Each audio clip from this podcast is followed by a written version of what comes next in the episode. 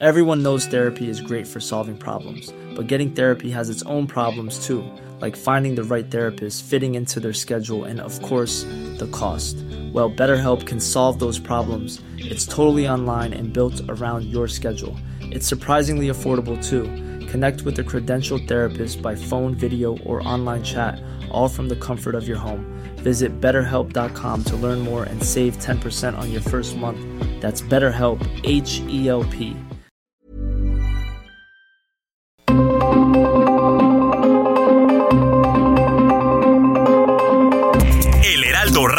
presenta Zona de Noticias con Manuel Zamacona.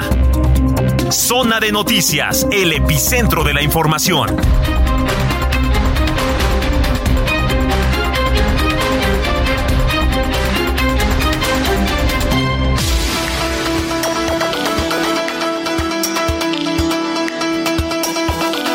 Las 2 de la tarde en punto, ya tiempo del centro de la República Mexicana. Señoras y señores, qué gusto que nos estén acompañando eh, en esta tarde de sábado, hoy que es 7 de octubre del año 2023. Un sábado bastante movido, por cierto, nublado aquí, eh, al menos en la zona metropolitana del Valle de México.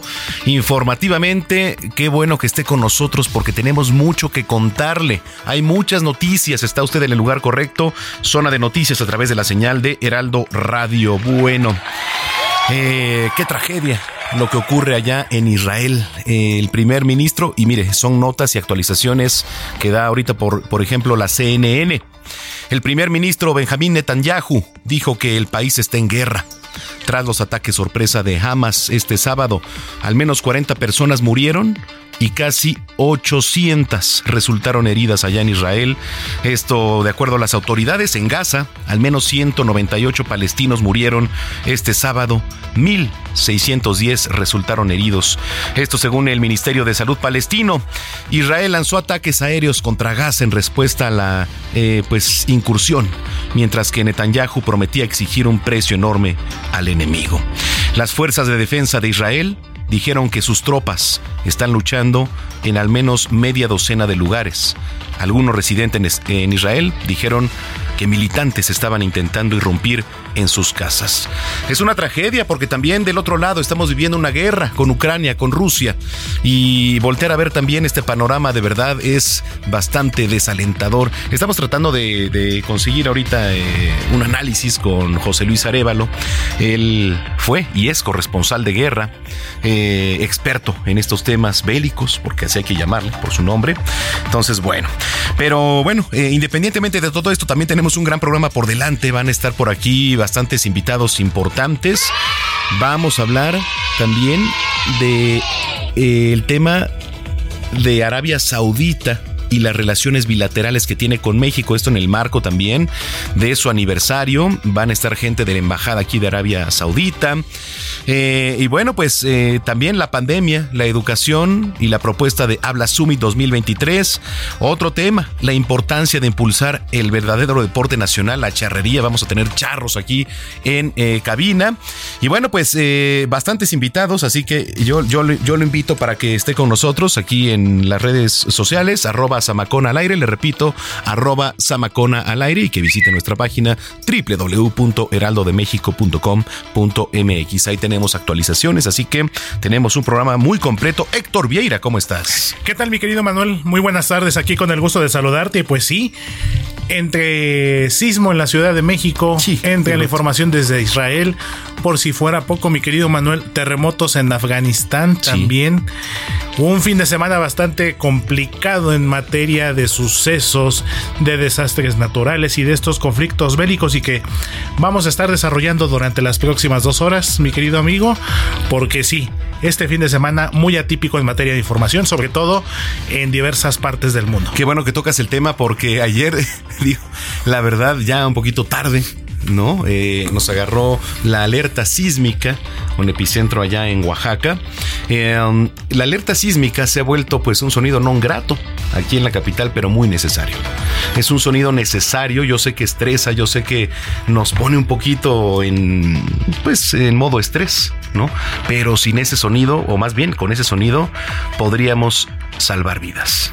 Exactamente.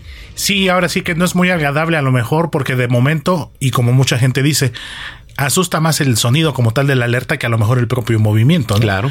Pero a final de cuentas, lo que sirve y para lo que fue diseñada esta alerta sísmica, pues siempre es muy importante tener en consideración que en cualquier momento va a pasar, mi querido Manuel. Sí, la naturaleza no tiene fechas, no tiene plazos y que bueno, si cuando hay simulacro, escucharla de repente también todavía Por supuesto.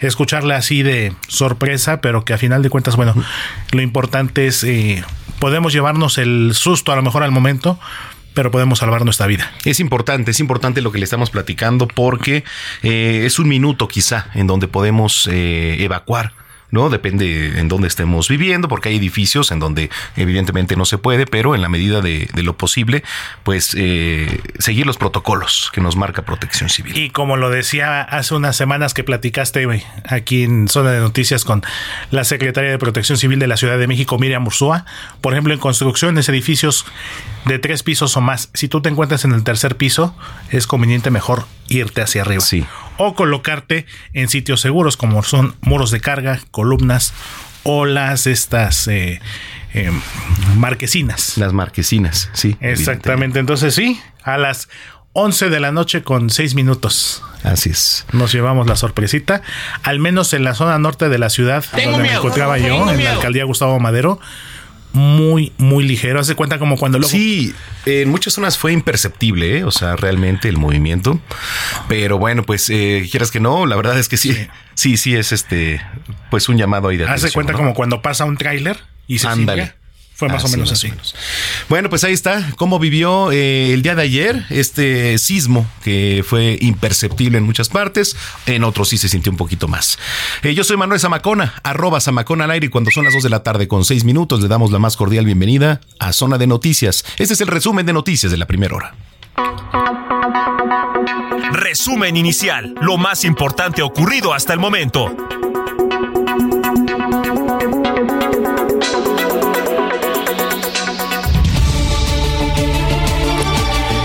Milicias palestinas de la Franja de Gaza lideradas por el movimiento islamista Hamas lanzaron al menos 3.000 cohetes y atacaron desde la noche de este viernes el territorio de Israel, lo que ha dejado hasta el momento un saldo de 430 personas fallecidas por ambos frentes. Ante esta situación, el primer ministro israelí Benjamin Netanyahu decretó el estado de guerra al llamar a las reservas a sumarse a los combates, al tiempo que advirtió que el enemigo recibirá un castigo como nunca se ha visto. Y en Washington, en una declaración institucional desde la Casa Blanca, el presidente de Estados Unidos Joe Biden condenó los ataques terroristas como los calificó contra Israel y advirtió que Washington nunca dejará de respaldar al gobierno israelí. Y vámonos a temas nacionales, porque el día de ayer el presidente Andrés Manuel López Obrador anunció que se le devolverán a México 44 millones de pesos gracias a una denuncia presentada en Florida, Estados Unidos, contra el exsecretario de Seguridad Pública Genaro García Luna y su esposa, lo que calificó como una buena noticia. Así lo dijo el presidente mexicano. Ya una juez en Florida le dio la razón al gobierno de México en la denuncia contra el señor Genaro García Luna y su esposa por bienes que obtuvieron, que compraron en Florida con dinero de procedencia ilícita, con dinero de actos de corrupción cometidos. Fueron las declaraciones del presidente López Obrador que pasan los meses, está en la recta final de su administración y no suelta a Genaro García Luna. En otra información, el presidente López Obrador también reveló que no se podrá inaugurar en diciembre próximo como estaba contemplado originalmente la obra completa del tren Maya. Explicó que su apertura se va a dar en dos partes, una a mediados de diciembre y otra durante el primer bimestre de 2024. Es la voz de Andrés Manuel López Obrador. Como están trabajando las empresas, yo creo que a finales de enero podemos este, abrir el tramo de Cancún Tulum del tren. Ya va a estar el, los viaductos? El, aeropuerto. Y a más tardar en febrero tenemos todo, eh, los 1.554 kilómetros. En eso estamos. Eh, lo que deseamos es que empiece eh, a funcionar el tren. Y en más información en temas políticos, la grilla no, no cesa tampoco aquí en nuestro país. El exsecretario de Relaciones Exteriores y otrora aspirante a la candidatura presidencial por parte de Morena, Marcelo Ebrard, acusó que desde antes del conteo de votos, precisamente el partido ya tenía los resultados de la encuesta, que definió a Claudia Sheinbaum como coordinadora nacional de los comités de defensa de la Cuarta Transformación. Así lo dijo Marcelo Ebrard Casaubon. Hay que tener valor y no hay que dejarse y hay que denunciar lo que está mal, porque el silencio nos va a llevar a que en muy poco tiempo veamos otra vez el cinismo, la corrupción, y eso no lo queremos. No lo vamos a permitir, amigas y amigos. Y en información de los estados le comento que la gobernadora de Quintana Roo, Mara Lezama, anunció que habló con la titular de la Secretaría de Seguridad Ciudadana Federal, Rosa Isela Rodríguez, con quien abordó el proyecto que se tiene contemplado para resolver la sobrepoblación en el penal de Cancún. Es la voz de la gobernadora Mara Lezama. Sí, es una realidad la sobredesinficación en el penal de Cancún. Estabas trabajando en ello con el gobierno federal, con un proyecto muy avanzado y nos ha ayudado mucho la secretaria de Seguridad Ciudadana, eh, Rosa Isela, también para llevarse a unos papeles ya a otros penales ante la peligrosidad de esos, eh, de esos, de esas personas. Pero vamos muy adelantados, muy avanzados con el, con el gobierno federal, con un apoyo incondicional. En temas de la capital, la Fiscalía General de Justicia de la Ciudad de México anunció que 81 personas, cinco de ellas mujeres, fueron detenidas en las últimas dos semanas por diversos delitos, producto de 27 órdenes de reaprehensión y 54 de aprehensión y una mujer resultó herida luego de que una pipa que transportaba gas LP se impactó esta mañana con un puesto semifijo de comida sobre Avenida Cuauhtémoc, entre las calles Antonio M. Anza y Guatabambo, en la colonia Roma Sur. Como referencia, esto fue enfrente del Centro Médico Nacional Siglo XXI. Y en información internacional también, una serie de al menos siete terremotos de hasta 6.3 grados sacudieron este sábado la provincia de Hirat al, al, occidente de Afganistán, que ha dejado un saldo al momento de 180 personas fallecidas y al menos 1.200 heridas. Por si fuera poco, también en Siria continúan los ataques y esto se lo comento porque al menos 32 civiles han muerto, entre ellos 10 niños y otras 67 personas resultaron heridas durante los últimos tres días de jornadas de ataques por parte de las fuerzas gubernamentales sirias contra las áreas opositoras del noroeste de aquel país que vive una guerra prácticamente civil con la dictadura de Bashar al-Assad. Y en información deportiva, el que no ve la suya es el piloto mexicano Sergio Pérez de la escudería Red Bull, porque tuvo un percance, tuvo un choque con el piloto francés eh, Esteban Ocon y tuvo que abandonar la calificación del Gran Premio de Qatar, donde por cierto su compañero coequipero, el neerlandés Max Verstappen, se convirtió ya prácticamente en campeón matemático y triple campeón de la Fórmula 1. Mañana comenzará la carrera y bueno, Sergio Pérez nuevamente, el piloto mexicano, pues tendrá que remar contra corriente tratando de escalar posiciones. Y vámonos a las calles de la Ciudad de México con el mejor equipo de reporteros viales, el equipo de Heraldo Media Group. Saludo y me da mucho gusto hacerlo a mi compañero y amigo Gerardo Galicia, quien nos tiene el siguiente reporte. Mi querido Jerry, ¿cómo estás, amigo? Te escucho con gusto. El gusto es nuestro, mi querido Héctor. Excelente tarde. Y ya tenemos bastantes conflictos viales para nuestros amigos que van a utilizar la avenida Revolución. Lo que estamos encontrando es un desplazamiento prácticamente a vuelta de rueda desde que se deja atrás la zona del viaducto. Estamos llegando ya a su entronque con el circuito bicentenario en su tramo Río Mezcuac y las condiciones son las mismas. La velocidad máxima que hemos podido alcanzar en la motocicleta del Heraldo es de 30, 37 kilómetros por hora, así que habrá que tomarlo con mucho, mucha calma si van a utilizar esta vía.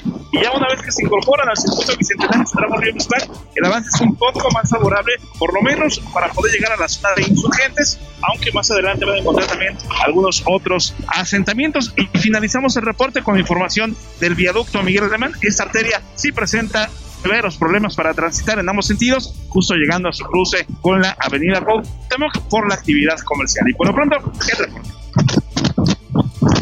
Estaremos muy pendientes, mi querido Jerry. Tal parece que ya es fin de semana, es entre semana y las condiciones viales en la Ciudad de México pues son ya prácticamente las mismas.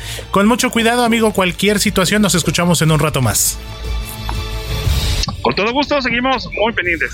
Muchísimas gracias, mi compañero y amigo Gerardo Galicia, reportero vial del Heraldo Media Group. Cuando en este momento son las 2 de la tarde con 15 minutos, hora del centro de la República Mexicana.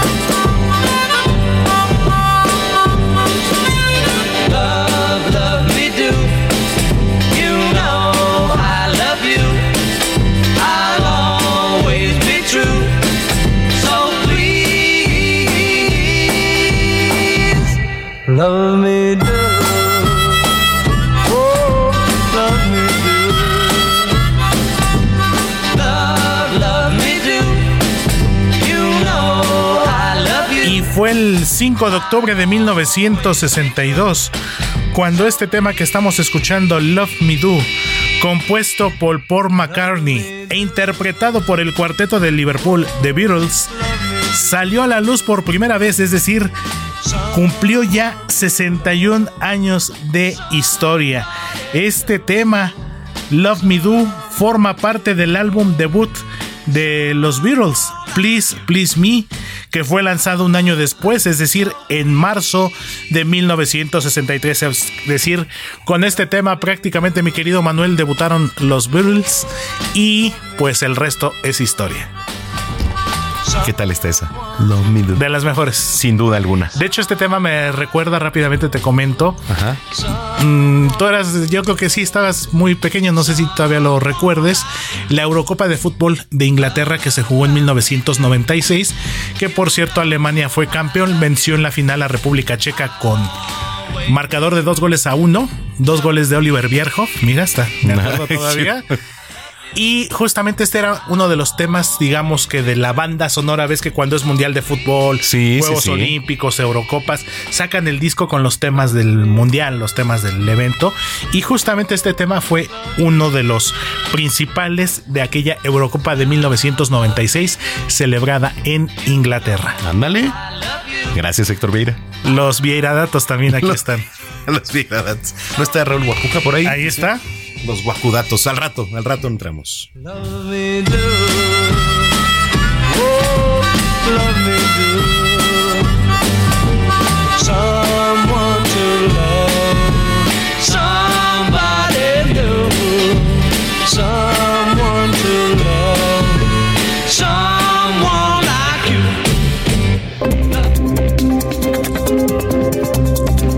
Manuel Zamacona en Twitter e Instagram, arroba Zamacona al aire.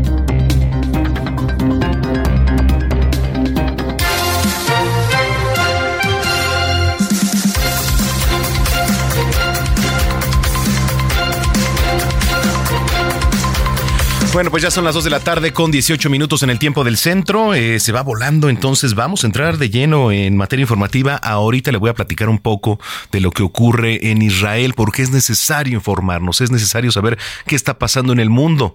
Conflictos bélicos, Rusia, Ucrania, Israel, Palestina, ¿qué está pasando? Bueno, pues le voy a platicar un poquito más adelante. Oiga, pues tras el sismo de magnitud 6.0 con epicentro a 12 kilómetros al noroeste del municipio de Matías Romero, se reportaron algunos daños en algunos municipios en la región del Istmo de Tehuantepec y también en la capital de Oaxaca. Karina García. Así es, autoridades de protección civil así como ciudadanos reportaron una serie de daños materiales tras el sismo de 6.0 con epicentro a 12 kilómetros del noroeste del municipio de Matías Romero, en la región del Istmo de Tehuantepec. El movimiento telúrico que se percibió a las 23 horas con 6 minutos de este 6 de octubre y que activó las alertas sísmicas dejó sin energía eléctrica el primer cuadro de la ciudad de Oaxaca de Juárez, así como diversas colonias debido a que uno de los transformadores de la Comisión Federal de Electricidad explotó. En tanto, en municipios como San Sebastián Tutla, en la región del Valle Central, se desprendió una marquesina en el templo católico. Además, en Tlalistac de Cabrera, el puente vehicular presenta daños en su estructura. En este sentido, se reportó la caída de un semáforo sobre la calzada Héroes de Chapultepec, cerca del centro histórico. Aunado a ello, daños en las fachadas de casas abandonadas en la calle de Colón, en el centro de la capital, así como en algunas paredes del Hospital Civil Doctor Aurelio Valdivieso. Además, eh, se reportaron daños en la carretera federal 190 Oaxaca Istmo, en el tramo San José de Gracia Las Ánimas, en donde las piedras que cayeron por el movimiento telúrico provocó el cierre temporal de esta vía de comunicación. Y finalmente en tiendas de autoservicio y farmacias también se cuantificaron algunos daños en su estructura además de las mercancías. Y pues bueno, hasta el momento las autoridades continúan con este, este monitoreo para descartar otros daños más. Es el reporte desde Oaxaca. Gracias, Karina García. En Veracruz también comparte de esto. Vamos con Juan David Castilla. Adelante. Muy buenas tardes, Manuel, te saludo con gusto desde Veracruz. Efectivamente, en 84 de los 212 municipios de esta entidad se reportó la percepción del sismo registrado la noche del viernes 6 de octubre de magnitud 6.0 con una profundidad de 110 kilómetros y una ubicación a 12 kilómetros al noroeste de Matías Romero, estado de Oaxaca. La titular de la Secretaría de Protección Civil en Veracruz, Guadalupe Osorno Maldonado, indicó que la dependencia estatal a su cargo realizó un monitoreo con municipios e integrantes del Sistema Estatal de Protección Civil por este fenómeno.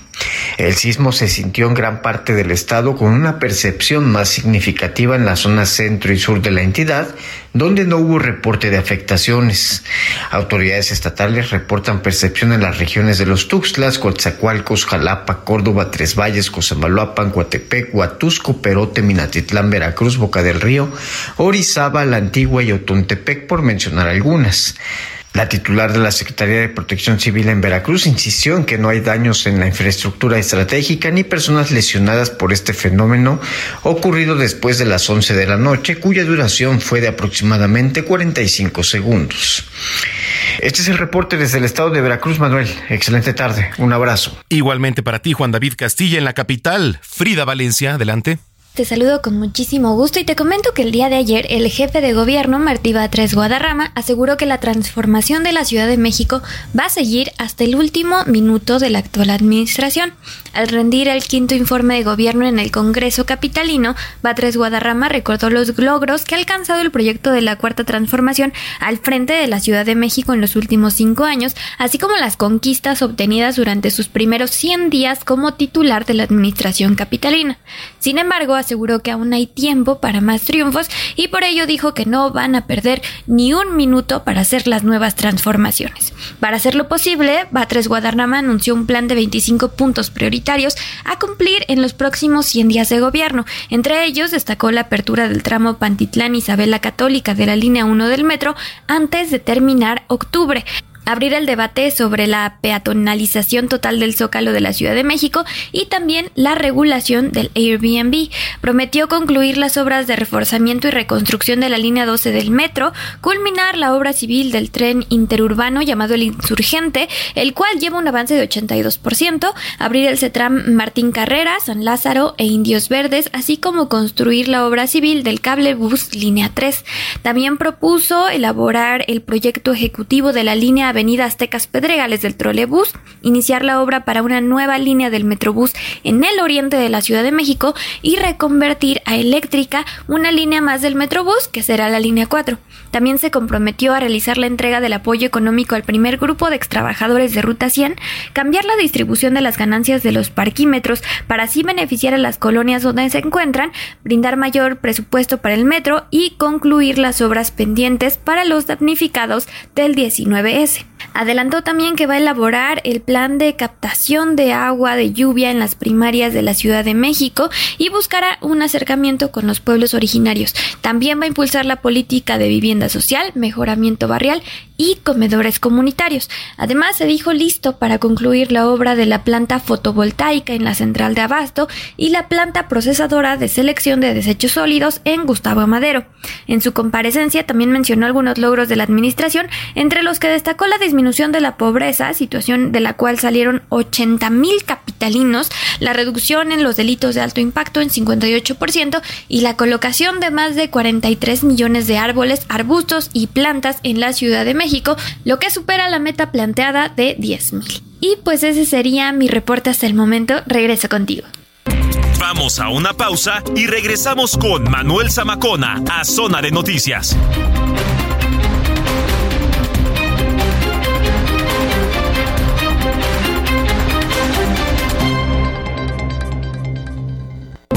Ya estamos de regreso en Zona de Noticias con Manuel Zamacona por El Heraldo Radio.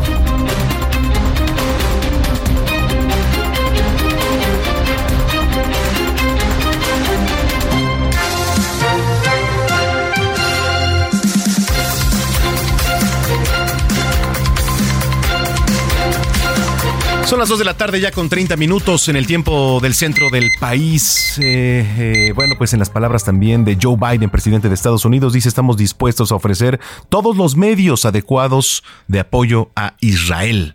Eso es lo que dice Joe Biden. Más adelante le vamos a entrar al análisis del el tema.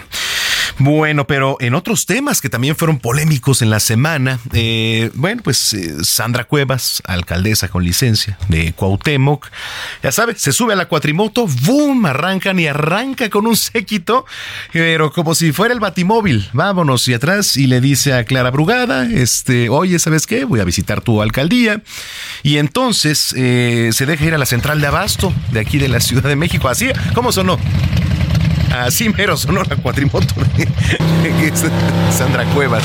Bueno, pero pues ¿qué pasó? De repente, eh, pues se encontró con gente de la central de Abasto, pero hay que aclarar el tema. ¿Qué, ¿Qué pasó ahí? Y me da mucho gusto saludar a Marcela Villegas. Ella es coordinadora y administradora general de la central de Abasto, quien me da mucho gusto saludar en la línea telefónica. Marcela, gracias por tomar la llamada. No, muchas gracias Manuel por la, por la invitación. Gracias. Eh, ¿Qué ocurrió en, en, la semana? Digo, vimos evidentemente los videos, gente ahí conteniendo, subiendo motos. ¿Qué, qué, qué pasó? Platícanos un poquito, Marcela. Bueno, mira, como a las nueve y cinco, nueve y diez, los comerciantes me empezaron a llamar a mí porque tenemos chats diciendo que había personas de negro en motos entrando a las, a las naves del mercado. Pues no, no sabíamos qué era, ¿no? Entonces, ni ellos también sabían, pues, cómo no traían la cara abierta, traían cara, la cara cerrada, este, cubierta. Llegamos al lugar y vimos las 30 motos y estaba la señora este, Sandra Cuevas ahí al frente de todo. Yo me acerqué, como ven en los videos, le solicité que debía de tener un permiso para ingresar y hacer ese tipo de actividades y que porque es un centro de abasto, no es un centro cualquiera, no es un lugar. Y además hay que aclararlo, es un fideicomiso privado. O sea, sí es la infraestructura, es del gobierno de la ciudad, pero tiene un fideicomiso que tiene hasta los 99 años, de los cuales llevamos 41. Y además lo más importante, la actividad comercial y la seguridad de clientes y de comerciantes. Y solamente le pedimos que se retirara y que solicitara el permiso porque además está haciendo mucho tráfico. La señora me dice que no, se adelanta con las motos hacia la entrada principal, una vialidad, atropellando a los que estaban enfrente y bueno en eso pues la gente ya enojada porque pues los provocó los casi los atropella y además los camiones los diableros la gente pues estaba haciendo un caos eh, a ustedes les avisaron eh, qué es lo que quería Sandra Cuevas en particular qué quería hacer ahí? pues es que no supimos porque unos me dijeron que iba a desayunar otros que iba a comprar pero algunos me entregaron los volantes que estaba repartiendo. Entonces realmente nunca nos dijo qué quería hacer. No quería, quería hacer. Y en la vialidad pues se armó un, un estas. Eh, Marcela, estas personas, por ejemplo, que se vieron conteniendo las motos, etcétera, ¿eran eh, gente de la central de Abasto? Sí, eran del mercado, o sea, son los que estaban ahí trabajando. Ajá. O sea, tú los ves con mandiles, obviamente, y eso también es importante aclararlo. Es gente de trabajo que está ahí las 24 horas y que tampoco los pueden acusar ni de ladrones, ni de vándalos, ni de porros. O sea, es la gente que estaba ahí, porque no había más, y poco a poco se fueron acercando cuando ya no podían ingresar los vehículos a comercializar. ¿En algún momento Sandra Cuevas se hizo contacto contigo? ¿Te informó algo? Nada. Nada, o sea, en el momento nada más cuando le pedí que se fuera, nunca la había visto, nunca habían pedido permiso, nada. ¿Y qué te dijo? me dijo que quién era yo, me presenté, yo le dije que, que, necesitaba un permiso, me dijo que porque iba a necesitar un permiso, si iba a comprar, otra persona que estaba ahí me dijo, no, venimos a desayunar, le dije, bueno, de lo que sea, pues me estás causando un problema de tráfico. Si requieres venir a hacer una actividad, con mucho gusto pide y solicita el permiso y ya veremos cómo le hacemos para ayudarte con la logística. Me eh, dijo que no. Después hubo consecuencias, les dijeron algo, nada. Nada, no, después pues este ya las motos estaban ahí o estaban a punto de atropellarlas también los camiones, no traían placas, traían un permiso que no sabemos de dónde era, de Guerrero. Entonces, como cualquier, en la, en la central, cualquier moto o automóvil que está mal estacionado, pues se tiene que quitar porque la vialidad es importante. Se recogieron las cinco motos, una de ellas se devolvió inmediatamente a la persona que acreditó este, la propiedad y las otras cuatro se fueron a un vehículo, a un depósito vehicular y ahí están hasta que alguien diga y les demuestre la propiedad de las motos. Después se hizo un zafarrancho ahí, no hubo lastimados, no hubo heridos. Simplemente pues lo que ven en los videos, pues ellos querían irse, los otros los querían llevar hacia la salida porque no podían permanecer en las vialidades y eso fue lo que sucedió. Eh, si, por ejemplo, quisiera regresar en la semana, ¿necesitaría algún permiso? Necesitaría un permiso y una disculpa a la comunidad de la Central de Abasto. Sí, porque llegó así, bueno, por lo, que, por lo que vimos este con motos además atrás, ¿no? O sea que Sí, con 30 motos, o sea, ¿quién 30 motos. 30 motos con la cara cubierta, vestidos de negro con sus de el diamante ahí de Cuauhtémoc. O sea, y ella nunca me nunca se presentó como nada. O sea, yo yo por eso dije, mire señora, pues dígame qué viene a hacer y no a desayunar, a comprar. O sea, la verdad es que creo que este es una falta de respeto a la comunidad de la central de abasto, es una falta de respeto al centro de abasto que entran casi medio millón de personas, 60 mil vehículos, o sea, parar el tráfico media hora, 15 minutos afecta la comercialización y afecta los ingresos de las personas que ahí trabajan. ¿Quieres eh, enviarle un mensaje a Sandra Cuevas, Marcela? Pues sí, decirle que cuando quiera regresar, lo primero que tendrá que hacer es darle una disculpa a la comunidad de la central de abastos. Porque la central de abasto es gente de trabajo, no es gente, no son porros, no son vándalos, y ella no puede hablar de ellos de esa manera. Bueno, pues eh, yo te agradezco mucho que nos hayas tomado la comunicación para pues aclarar el tema, también tener un punto de vista desde este lado, ¿no? Y este, pues aquí están abiertos los micrófonos para todos. Pues muchísimas gracias. Gracias, gracias Marcela. Gracias Marcela Villegas. Ella es coordinadora y administradora general de la Central de Abasto de la Ciudad de México, una de las más grandes, por cierto, de todo el mundo. Dos de la tarde con 37 minutos en el tiempo del centro. Agenda Cultural con Melisa Moreno.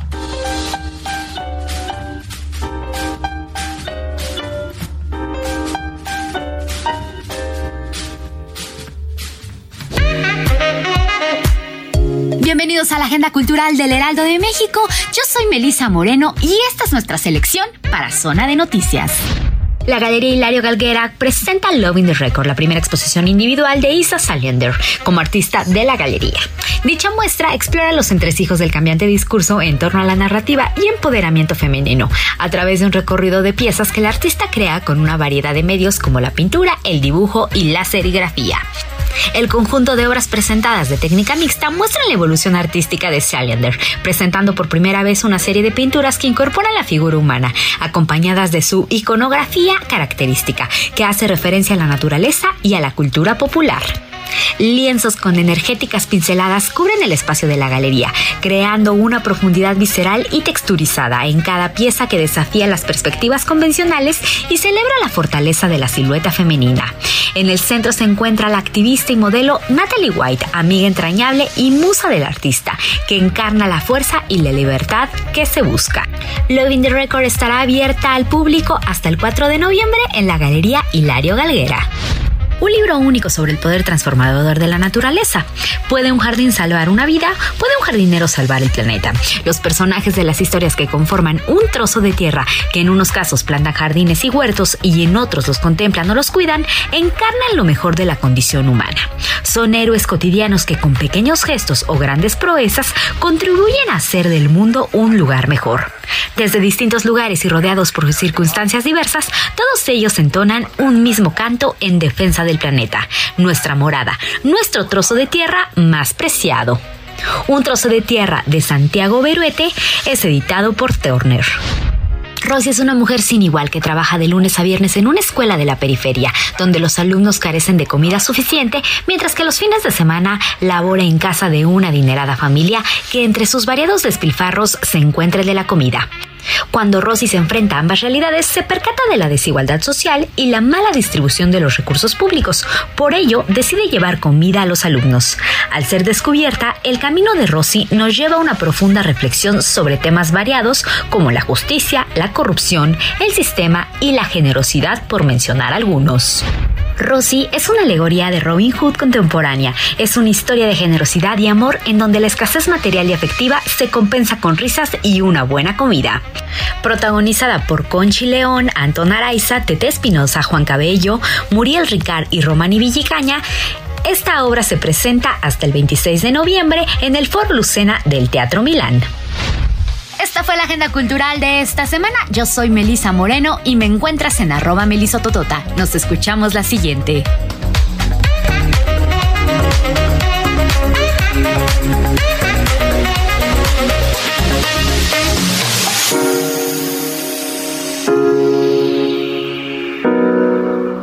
Zona de noticias con Manuel Zamacona.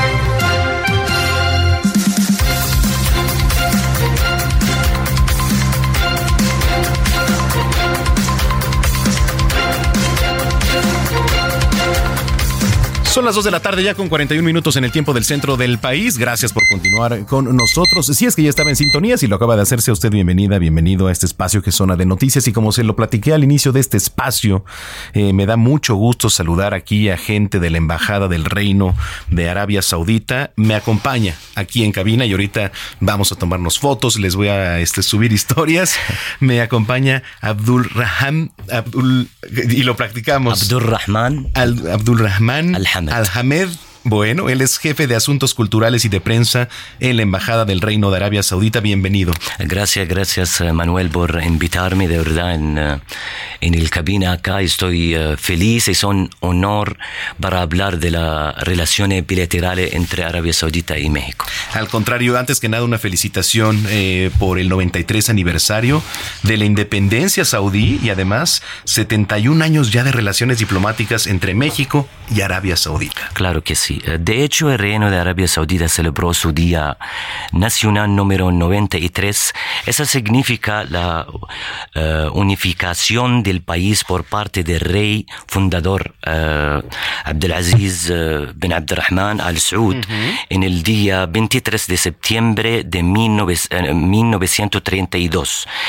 Y para nosotros ya celebremos acá en, en México, en la residencia del, del embajador Haytham al-Malki, con nuestros amigos mexicanos y, en um, la presencia de, la uh, presidenta del grupo de amistad saudí mexicana, la diputada Adela Ramos, y director general del Departamento de Asia, África y Medio Oriente en, la Secretaría de Relaciones Exteriores de México, señor Octavo Tripp, y los diplomáticos acreditados en, México también.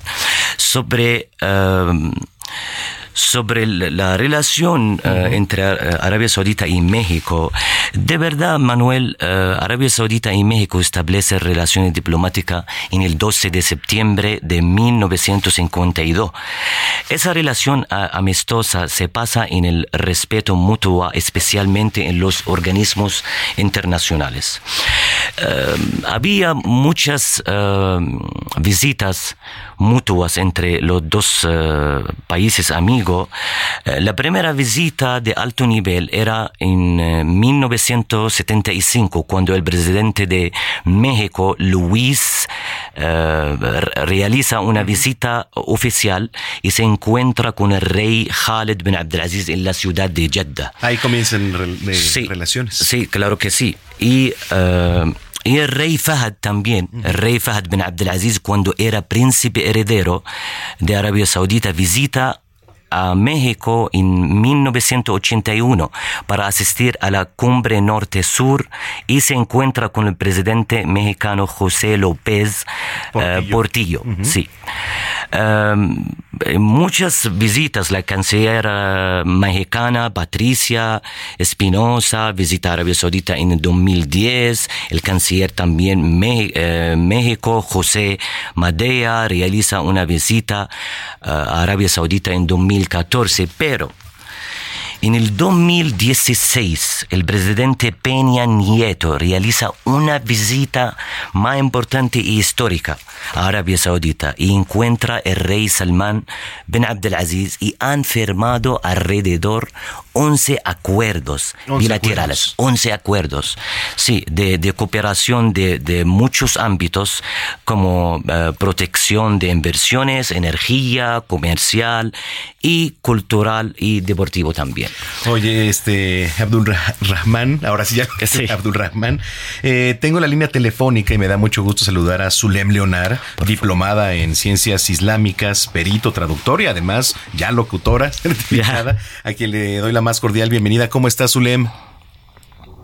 ¿Qué tal, Manuel? Encantado de estar aquí nuevamente y bienvenido, Abdulrahman Al-Ahmed. Ahla.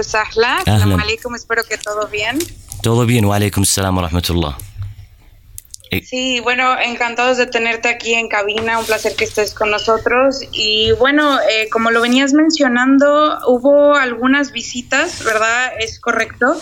Eh, en los últimos años nuestros países pues han registrado un aumento en las relaciones bilaterales en varios ámbitos y recientemente tuvimos al conjunto de artes escénicas saudíes en el Auditorio Nacional, un gusto, estuve ahí presente también en el 93 aniversario, tuve el honor, gracias al eh, excelentísimo señor Almalki, la señora Rim, y bueno, eh, también el 71 aniversario de Relaciones Bilaterales.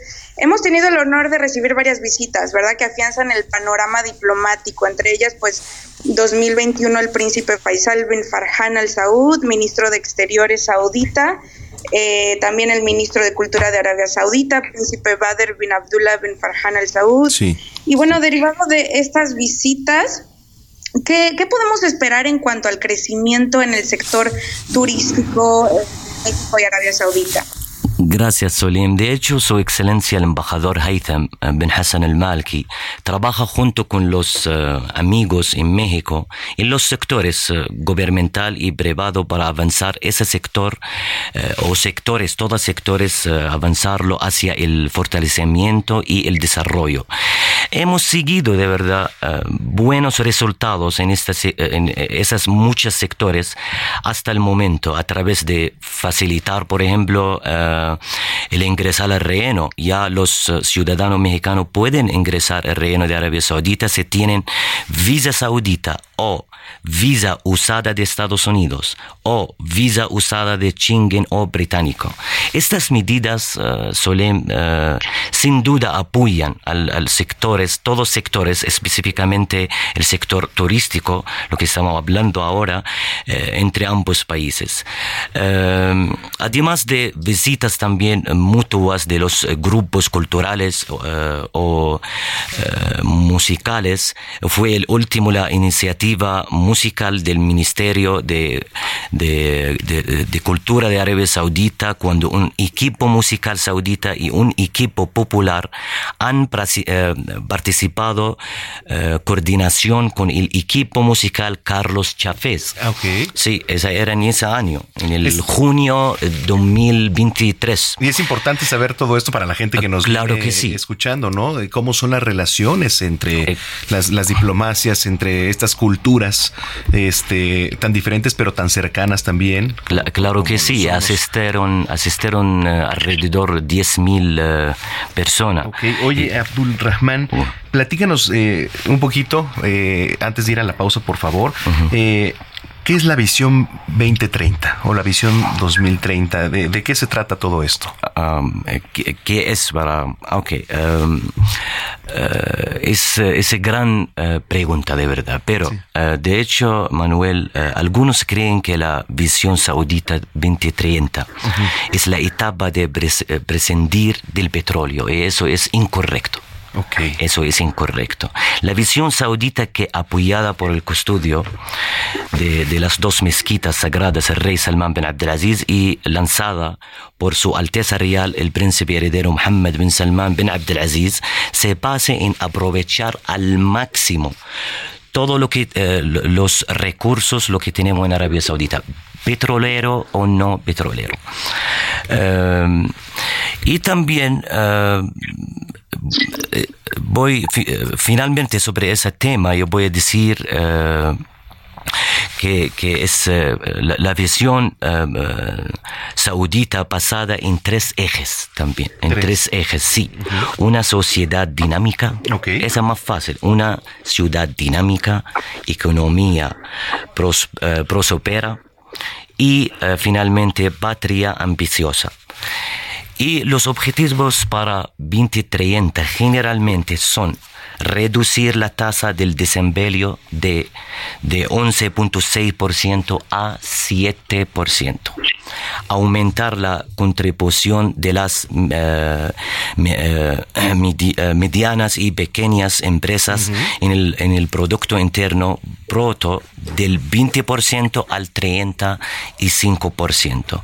Y finalmente aumentar la participación de, la, de las mujeres en el mercado la, laboral del 22% al 30%. Oye, qué importante, Zulem. Eh, nos quedan cuatro minutitos. ¿Qué quieres agregar, por favor? Adelante. Y excelente, pues da mucho gusto saber que van a incrementar pues la participación de, las mujeres en el ámbito laboral. Por último, me gustaría saber si va a haber una línea directa entre de vuelos, línea directa aérea entre México y Arabia Saudita. Se habló sobre esto en la visita con el príncipe Faisal bin Farhan al Saud a México. Um, esperamos que así sea de verdad. Y esperamos que la nueva aerolínea saudita se llama Riyadh Air tenga un plan sobre eso, pero actualmente puede uh, visitar Arabia Saudita por varias uh, líneas, puede por Estados Unidos y, y, países europeos como escala, no más. Bueno. Perfecto, pues un gusto. O por último, si gustas agregar dónde podemos saber o seguir más a detalle todo esto en cuanto al turismo de Arabia Saudita.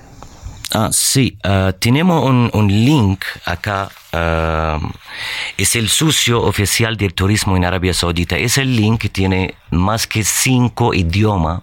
Uno de ellos es el español.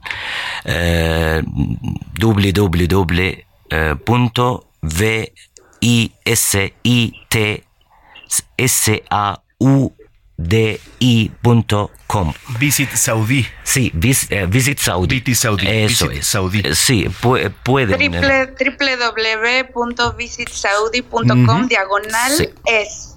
Ese es el socio gracias, oficial de, de, turismo en Arabia Saudita. Hay muchos lugares allá donde va los uh, turismos, donde vayan. Todo eso está en ese link. Y muchos detalles también. ¿Algo más que te gustaría agregar, por favor? Uh, un mensaje, saludos a uh, nos vienen escuchando. De verdad, uh, primero gracias a usted por invitarme, es un honor para nosotros y, y, y Solem también.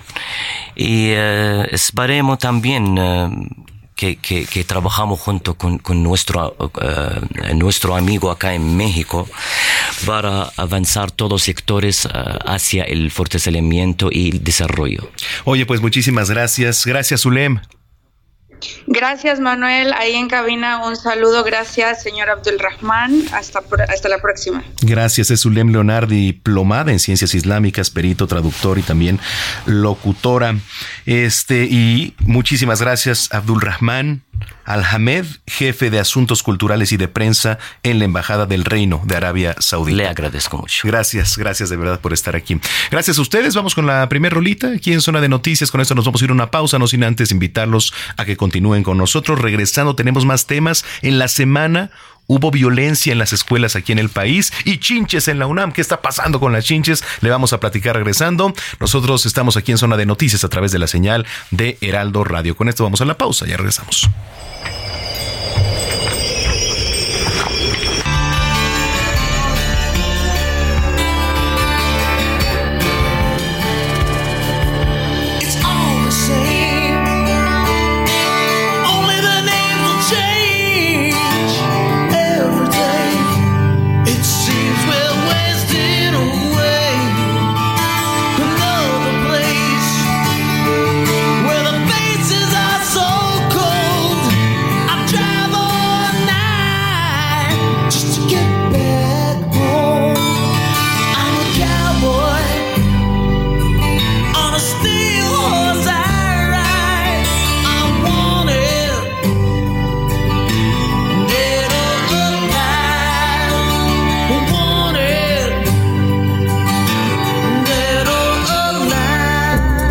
A una pausa y regresamos con Manuel Zamacona a Zona de Noticias.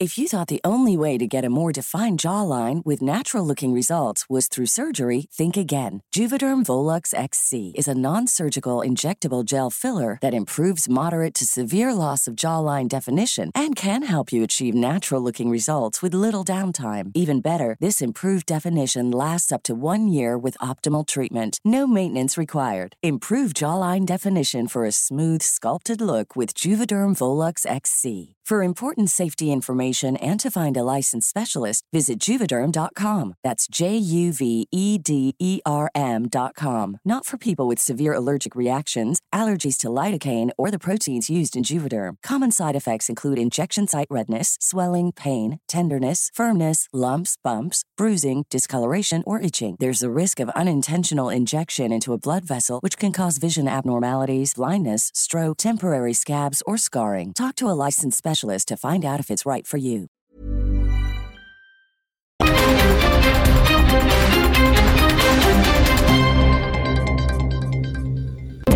Ya estamos de regreso en Zona de Noticias con Manuel Zamacona por El Heraldo Radio.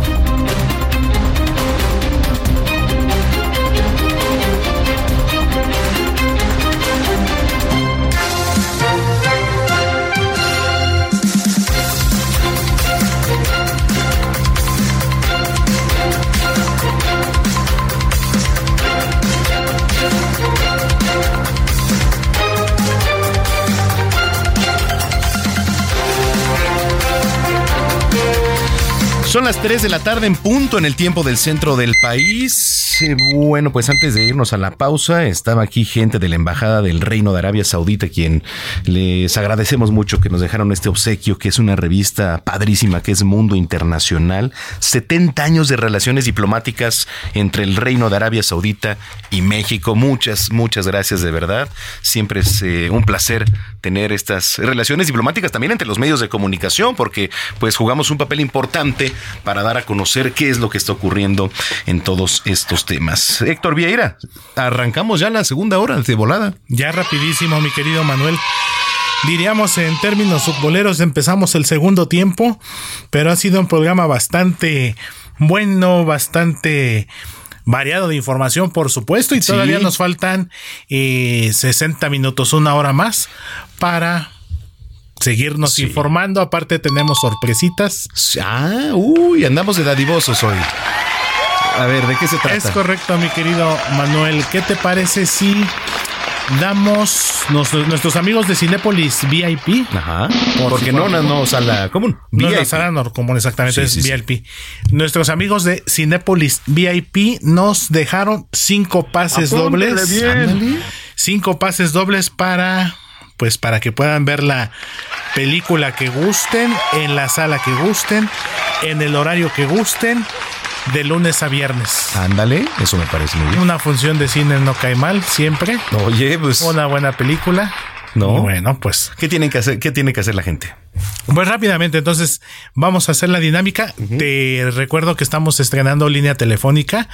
Cambiamos número telefónico aquí en, zona de noticias, pero la dinámica vamos a dejarla igual. Que nos escriban, es muy importante, por favor, que nos escriban. No, no llamada, no sí, vamos, no, no, no llamada, sino es mensaje por escrito al 55 80 68 11 58 WhatsApp. Lo repito, 55 80 68 11 58.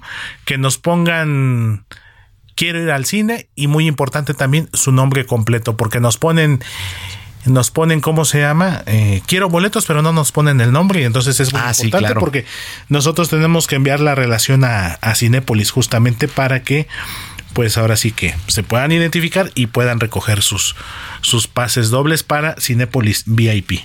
Bueno, eh, que por cierto, ahorita después del resumen les quiero platicar, eh, hoy es día mundial del vino tinto o del vino en general, ¿no?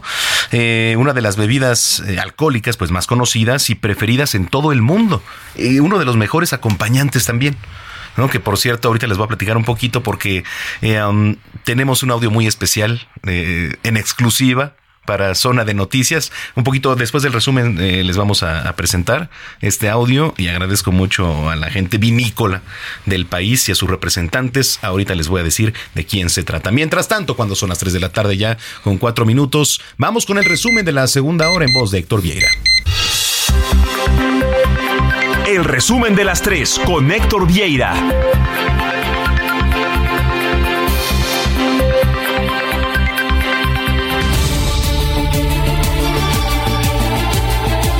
Quien dio la nota la noche de este viernes fue el exclavadista olímpico y ahora diputado federal todavía del PAN, Rommel Pacheco, quien anunció que se suma al proyecto de Claudia Sheinbaum y dejó entrever lo que ya sería cuestión de tiempo que pudiera ser el candidato de Morena a la alcaldía de Mérida. Una situación importante con respecto a Rommel Pacheco porque pues ya prácticamente estaría rompiendo con su partido todavía lo que es el Partido Acción Nacional, el PAN publicó una fotografía al lado de la coordinadora de los comités de defensa de la Cuarta Transformación y afirmó, dijo, que está listo para lo que viene. Ante la presencia de la gobernadora de Quintana Roo, Mara Lezama Espinosa, el secretario de la Defensa Nacional, Luis Crescencio Sandoval, informó que 3.200 elementos de la Guardia Nacional llegarán a la entidad, a Quintana Roo, para cubrir toda la seguridad del tren Maya y así como también para contribuir a la construcción de paz en la entidad.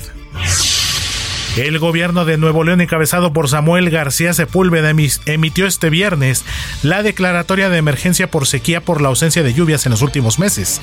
Esta declaratoria es la segunda publicada en el Diario Oficial del Estado. La primera fue en febrero de 2022, al reducirse los mantos acuíferos de las presas que abastecen de agua a los regiomontanos. En información internacional y actualizando la situación que se vive actualmente en Israel, a través de un mensaje en las redes sociales, el primer ministro Benjamin Netanyahu dio a conocer que las fuerzas de Hamas invadieron el territorio israelí, asesinaron a niños, ancianos, gente inocente durante el día festivo del Shabbat, lo que consideró como el inicio de una guerra cruel y el presidente de Estados Unidos también reiteró su apoyo Joe Biden a Israel. Diversos países de la comunidad internacional han expresado su repudio por estos ataques en contra del territorio israelí. Y bueno, en el caso de la Casa Blanca dijo que no van a dejar solos a los israelíes y que bueno, estarán listos para apoyar en caso de ser necesario.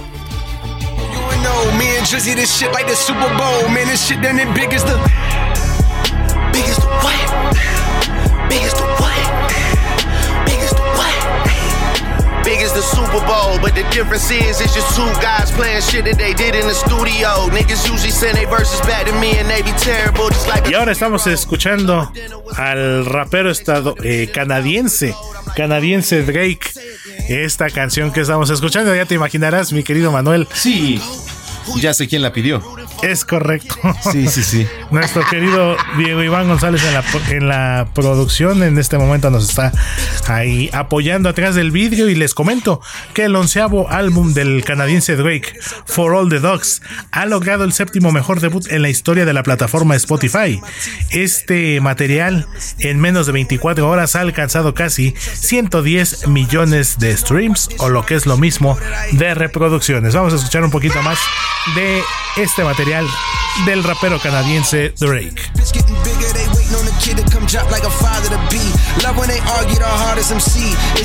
Is it me? We the big three like we started but right now I feel like Muhammad Ali. Muhammad Ali, the one that they call when they shit ain't connecting no more. Feel like I got a job in IT. Rhyming with me is the biggest mistake. The Spider Man meme is me looking at Drake. It's like we recruited your homies to be demon deacons. We got them attending your wake.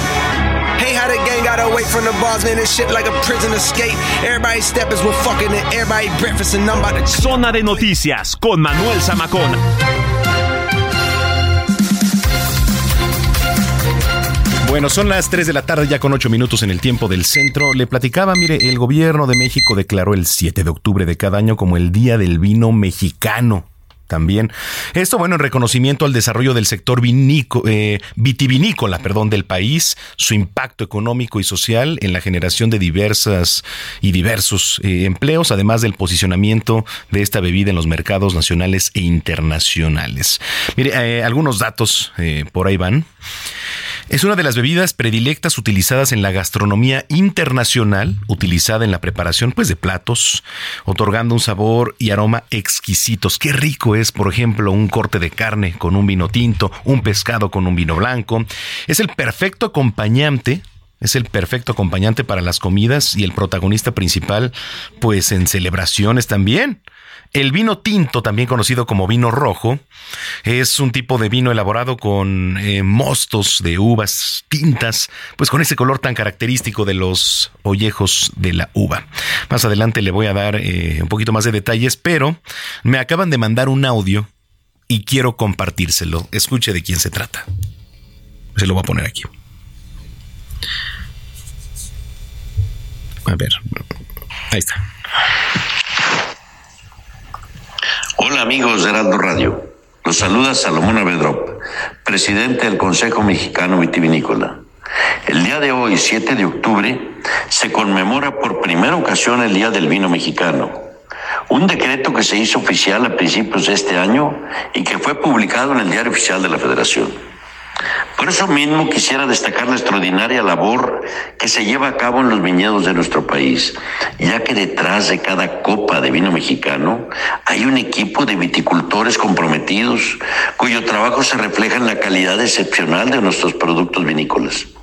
Además, es fundamental destacar que la vitivinicultura mexicana aparte de ser una fuente de orgullo nacional, también desempeña un papel crucial en la economía de nuestro país, ya que es la segunda fuente de empleo en el sector, en el, sector agrícola, generando empleos de más de 500 mil trabajadores distribuidos en más de 400 bodegas ubicadas en 16 estados productores.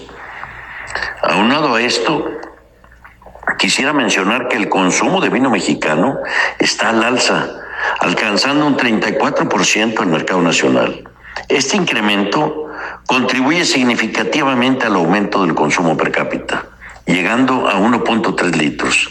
Así, cada botella de vino no solo es un deleite para el paladar, sino también una contribución al desarrollo económico y al orgullo nacional. Celebremos juntos este Día del Vino Mexicano, brindando por nuestro país, por los vitivinicultores y por el futuro prometedor de la vitivinicultura mexicana. Bueno, pues ahí está este audio, me lo acaban de mandar. Es el, presidente del Consejo Vitivinícola aquí en nuestro país. Bueno, pues son las 3 de la tarde ya con 12 minutos en el tiempo del centro.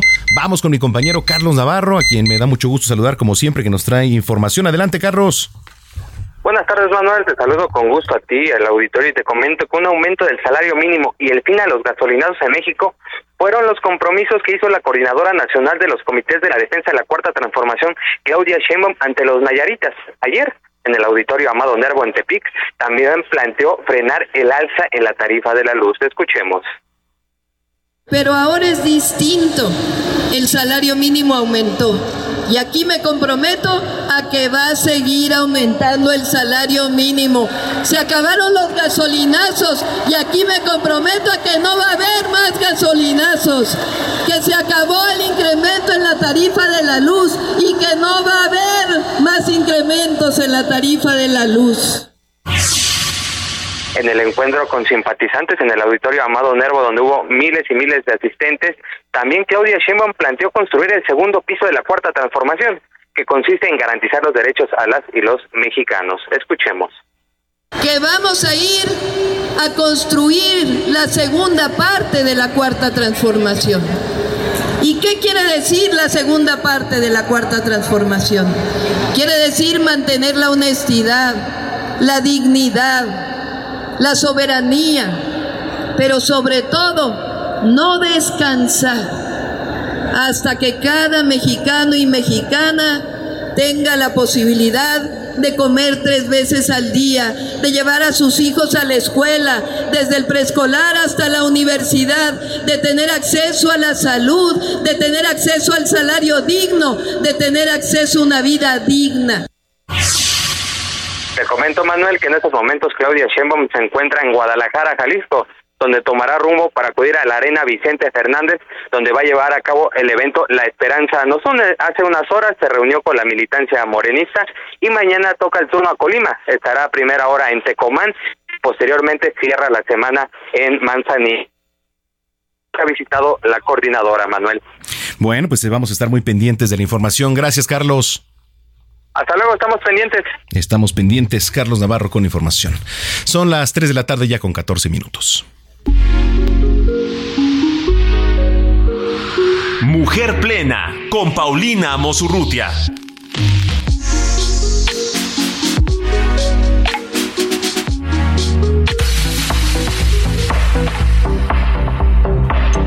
Quiero saludar como siempre con mucho gusto a Paulina Mosurrutia. No sé dónde estés, en qué país estés o en qué estado estés, pero siempre estás de viaje. ¿Cómo estás, querida? ¿No está todavía? Ah, bueno, ahorita ya la estamos tratando de contactar ahí. Y es que, mire, a ver, mientras lo pongo en contexto. Eh, México se mantiene como uno de los países con más casos de violencia en las escuelas. Yo no sé si usted vio en la semana, a ver, eh, un alumno de secundaria atacó a una maestra con un arma punzocortante. Y en otro escenario, en otro estado, eh, otro alumno ataca a una de sus compañeras, le hace una llave y la desmaya. ¿En dónde estamos viviendo? ¿Qué sociedad estamos generando? ¿Y dónde hay que poner atención? Paulina Mosurrutia, qué gusto. Manuel, qué gusto saludarte y desgraciadamente hablar de este problema que es la punta del iceberg de un sistema educativo nacional que se ha descuidado enormemente y que hoy vemos estos resultados. A ver, ¿cómo empezar a comprender lo que está sucediendo? Porque, digo, eh, desafortunadamente vemos escenarios eh, no tan alentadores en temas educativos y sobre todo volteando a ver estos comportamientos en donde ya es de preocuparse de verdad lo que está pasando. Sí, absolutamente, pero el problema es que no son casos aislados y que ya existen cifras internacionales que respaldan que tenemos un problema y que nuestro gobierno no lo está viendo. La OCDE menciona que México ocupa el primer lugar a nivel internacional en casos de acoso escolar en educación básica, que es primaria, ¿no? Eh, eh, para que lo entendamos un poco, la Comisión Nacional de Derechos Humanos dice que de cada 10 niños, 7, 7 Creo que se nos fue ahí la llamada. Pero sí, eh, es preocupante. Y a ver, ¿desde dónde está el problema? ¿Dónde está el problema? Porque el núcleo de la sociedad es la familia. Ese es el núcleo de la sociedad. Es realmente la educación. Y el segundo núcleo ¿no? Por así decirlo, pues es la escuela. Ahí está, ya, ya te tenemos, se cortó. Listo, Pau. Te decía, siete de cada diez niños han sido víctimas de este problema. Entonces, ¿cuáles son las raíces?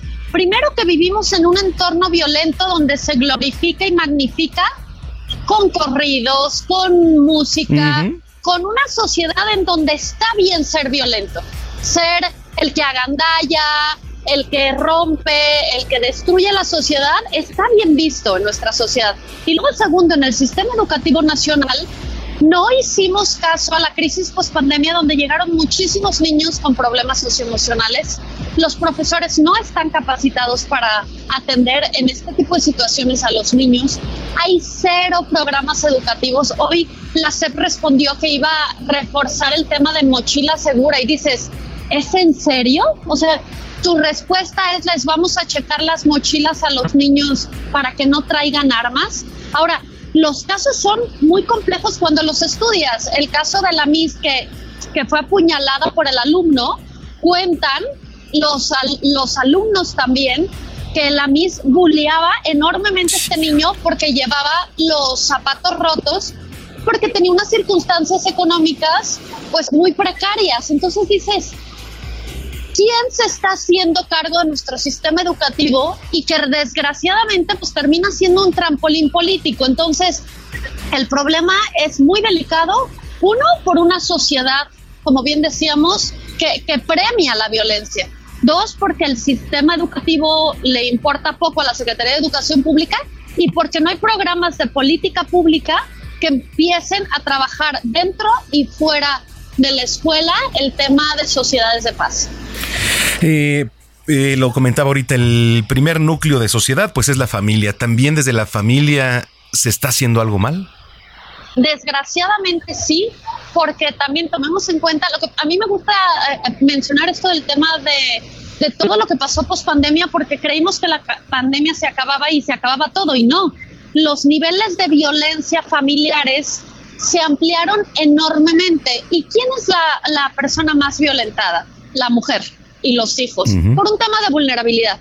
Y el, y el InMujeres y todos los institutos de la mujer, pues se les redujo notablemente el presupuesto. Entonces, cuando tú no sanas a las personas vulneradas en el, en el seno familiar, cuando no permites políticas públicas que permitan este desarrollo óptimo, pues se ve reflejado. Es decir, estos niños violentos tienes mucha razón, Manuel, lo ven en casa, los niños repiten todos los patrones, pero desgraciadamente este desmantelamiento de las instituciones pues repercute en esto que estamos viendo y luego eh, en esto que sofocan a los a los niños en estos retos estúpidos de TikTok, es decir, estamos llegando tarde, los papás no están teniendo una comunicación con los hijos para hablarles en realidad de lo que debiesen de hablar ¿no? A veces nos da miedo hablar cosas fuertes con los hijos. Digo, ay, por Dios, cuando salen a la calle están viendo cosas mucho más fuertes. Entonces, sí, es un tema, creo yo, que, que, tiene tres patas. La que tú mencionas claramente, que es el tema familiar y la violencia que se ejerce ahí. Todas las instituciones públicas y prioritariamente la Secretaría de Educación Pública, que no está haciendo caso a generar un modelo educativo de calidad y nos seguimos peleando porque quiere poner otros nuevos libros, que dices, por el amor de Dios, ¿en dónde estás? Y el tercero y más delicado, que en México la violencia se premia. Tenía rato que no veíamos quizá esta crisis ¿no? en materia educativa, eh, como la estamos viviendo ahora. No sé cuál sea tu perspectiva, Pau. Es que definitivamente para mí es la crisis más grave de la época moderna del país, porque primero tenemos una reducción notable en temas que se miden en estándares internacionales, lectoescritura, lógico-matemáticas y ciencias.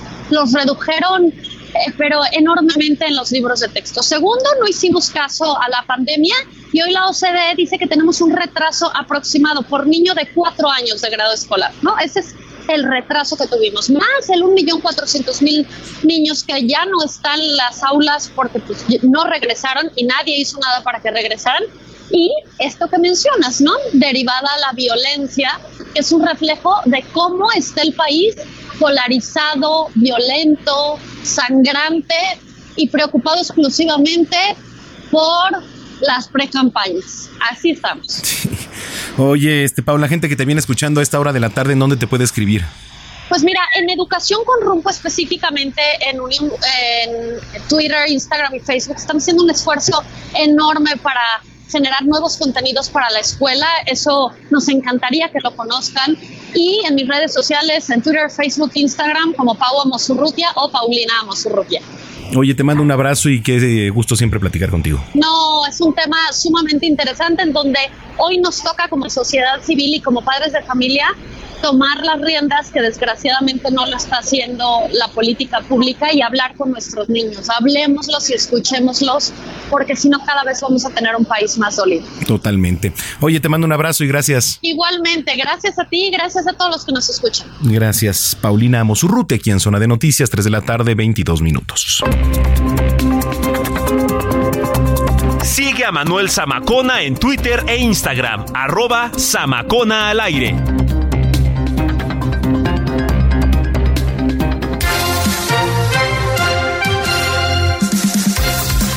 A ver, eh, la voy a poner en contexto. Durante la pandemia de COVID-19, al menos 628 mil estudiantes de entre 6 y 17 años interrumpieron sus estudios y bueno, pues en general, eh, a ver, hubo un atraso de dos años de aprendizaje. Entonces, un grupo de especialistas se juntan para revisar este tema y proponer soluciones. Y entonces, así eh, nace Habla Summit 2023.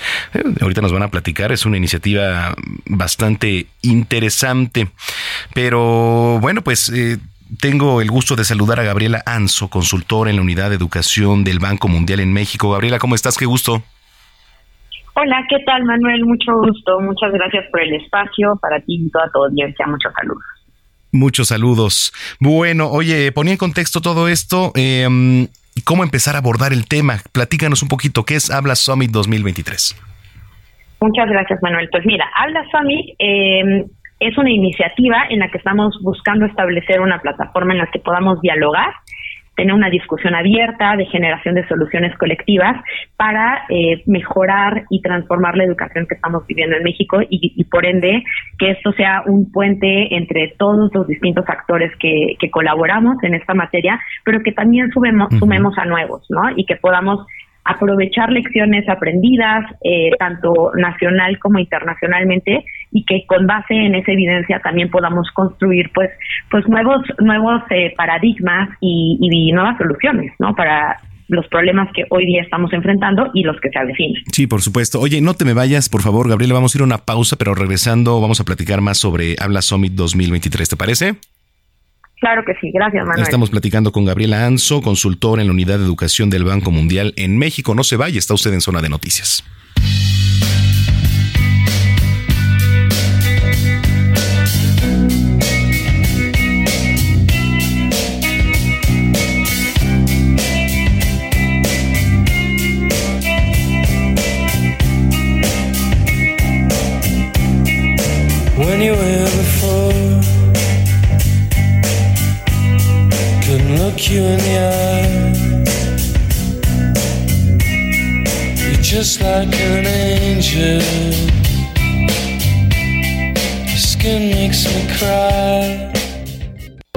Ya estamos de regreso en Zona de Noticias con Manuel Zamacona por El Heraldo Radio.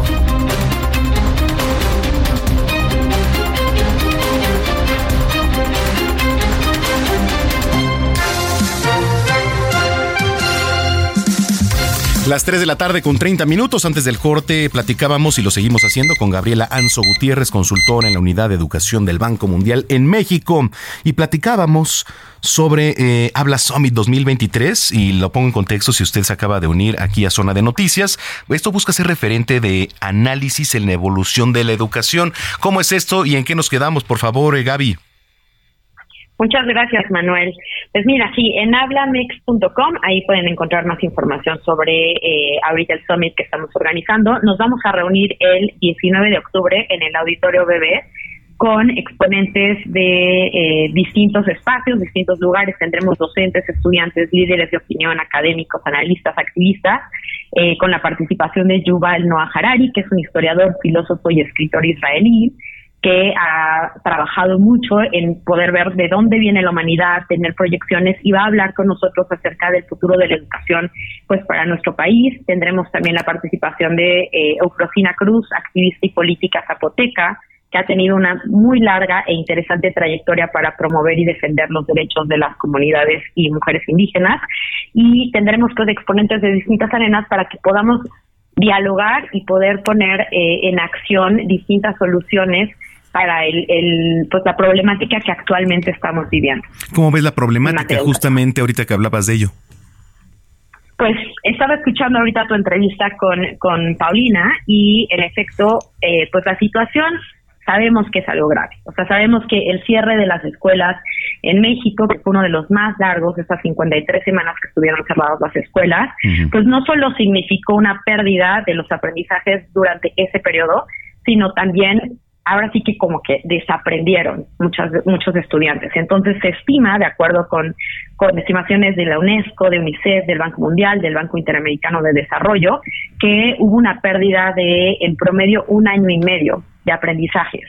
Y esto, si no hacemos algo por revertirlo, podría implicar en pérdidas de aproximadamente el 12% de los ingresos durante toda la vida de estas personas que hoy día están en la escuela, pero que tienen una deficiencia de los aprendizajes. Entonces van a continuar sus trayectorias, pero sin las habilidades y sin los conocimientos suficientes para poder ir construyendo sobre lo aprendido. Entonces, si no hacemos nada para poder revertir esta situación, le estaremos debiendo mucho a todas estas generaciones que hoy día se encuentran pues en un déficit por, por lo que pues internacional y globalmente vivimos, ¿no? O sea, Sí, totalmente. Oye, ¿qué viene para los próximos meses en todo esto? Porque digo, es, es una gran iniciativa y, ser un referente, ¿no? En, en, esta evolución y hablar de evolución es hablar eh, en una era en donde, pues, eh, los temas digitales, los temas eh, que tenemos al alcance, pues son importantísimos, cómo comprenderlos y sobre todo qué es lo que viene. Claro, pues esperemos que venga mucho, eso es lo que queremos hacer, queremos amplificar la voz de todas las personas para que puedan conversar y trabajar desde distintas trincheras. Sabemos muchas personas que desde mucho tiempo estamos muy interesados en la educación, pero la educación es de todas y de todos, ¿no? O sea, si ahorita tenemos estos índices de violencia, como, como mencionaban, si México es el número uno en, a nivel internacional en temas de acoso escolar, si tenemos, o sea, siete de cada diez mujeres violentadas, eh, o sea, son, son, son estadísticas muy alarmantes que implican necesitamos tomar acción. Entonces, la tecnología puede ser algo que puede abrir muchas oportunidades, pero también tenemos que hablar de inclusión, de equidad. No toda la gente tiene acceso a todos estos medios y en materia educativa debemos ser muy conscientes de esas diferencias, de esa diversidad para que podamos tener soluciones que impacten eh, pues al mayor número de personas y de una manera muy equitativa, porque la tecnología, eh, si bien puede ser un, impulsor de, de muchas iniciativas, también puede llegar a abrir más la brecha educativa y la brecha de aprendizaje. Entonces, nuestra, nuestra apuesta es que empecemos a conversar eh, de aprendizaje y educación más allá de las aulas, que dejemos de pensar que la educación es solo la escuela o el periodo en el que estamos en la escuela, porque para las jóvenes y los jóvenes que hoy están saliendo a la vida laboral, pues debemos tener un chip en el que lo que aprendimos en la escuela no nos va a ser suficiente. Y tenemos que seguir un aprendizaje a lo largo y ancho de toda la vida aprovechando todos esos espacios y todas esas comunidades en las que nosotros ya participamos, que también son fuentes de, inspiración y, de aprendizaje, ¿no? Para poder tener una mentalidad, hay un concepto que me gusta mucho que se llama mentalidad de crecimiento, que es poder, poder creer que somos capaces de desarrollar nuestras habilidades y lograr nuevos conocimientos en el tiempo. Y lo que hoy día tal vez no puedo hacer, el día de mañana podría aprender. Gabriel, las redes sociales para que la gente lo siga hablamex.com, eh, ahí pueden encontrar información, habla-mex, arroba habla-mex también para X y también Instagram. Gracias por platicar con nosotros, Gabriela. Muchas, muchas gracias a ti, Manuel, que estén muy bien, muy bonito sábado para ti y todos tus eh, toda tu audiencia. Gracias, es Gabriela Anzo Gutiérrez, consultora en la Unidad de Educación del Banco Mundial aquí en México. 3 de la tarde, ya 36 minutos. Zona de Noticias con Manuel Zamacón. Bueno, pues es tendencia. Eh, en la mañana Israel se declaró en guerra, en estado de guerra. Esto ocurre como respuesta al inesperado ataque del grupo militante palestino Hamas desde Gaza. Y me da mucho gusto saludar a un experto en la línea telefónica, gran periodista José Luis Arevalo, eh, quien además es un gran amigo. ¿Cómo estás, Pepe? Qué gusto. Corresponsal de guerra, además. Ahí nos escucha, Pepe. Ah, espérame, ahí está. es mi lugar. Ahí está, ya te escuchamos, Pepe, perdónanos. ¿Ya? Ya. No, al contrario, pues muchas gracias, al contrario, a ti, muchas gracias a ti, a todos los radioescuchas y pues pendientes de un lugar que tú sabes que además de todo siempre ha sido mi, mi favorito en lo que se refiere a estas coberturas. Y pues mira, jamás sorprendió esta organización, jamás que gobierna la franja de Gaza. Vamos a tratar, yo si me lo permite rápidamente poner un poquito en contexto. Claro geopolítico a la gente que nos escucha. Gaza es una franja, es una zona territorial que está hacia frontera con el mar Mediterráneo, con Egipto y con Israel, que es, un, yo siempre he dicho, es la prisión más grande del mundo, donde adentro viven alrededor de dos millones de palestinos totalmente encerrados, rodeados por tropas israelíes y bueno, que está gobernada por el antiguo llamado grupo terrorista, que a mí el término no me gusta, es un grupo radical de Hamas. Bueno, pues Hamas ataca a Israel y lo hace sorprendiendo a todos, ¿no? Al mundo entero, pero sobre todo a los servicios de inteligencia israelíes que siempre se han pues, presumido como uno de los más importantes a nivel mundial, comete un ataque y tiene tres vertientes, Manuel, tres razones de ser. La primera es, eh, Hamas quiere volver a dar a conocer, quiere volver a destacar como una fuerza importante en el Medio Oriente, como la fuerza más importante en defensa del pueblo palestino, y pues para reivindicar, ¿no? Para decir, seguimos vivos y esto no se ha terminado, como bien sabemos, Hamas y todas las organizaciones como la Yihad, como todos los grupos palestinos que están en esta zona, pues están en contra de la ocupación de Israel en el territorio palestino. Entonces, ese es el punto número uno, ¿no? Punto número dos, 50 años de la guerra del Yom Kippur, que es la fecha más importante de la religión israelí, la religión hebrea o la religión judía, eh, hace 50 años fue la guerra del Yom Kippur en 1973 y pues con esto lo recuerdan que 50 años después viene este ataque. Y la parte más importante de todo esto es los acuerdos que algunos países árabes están realizando con Israel, sobre todo Arabia Saudita, eh, Marruecos, que inclusive acaba de comprar un equipo de inteligencia eh, Pegasus, que es eh, judío, es israelí.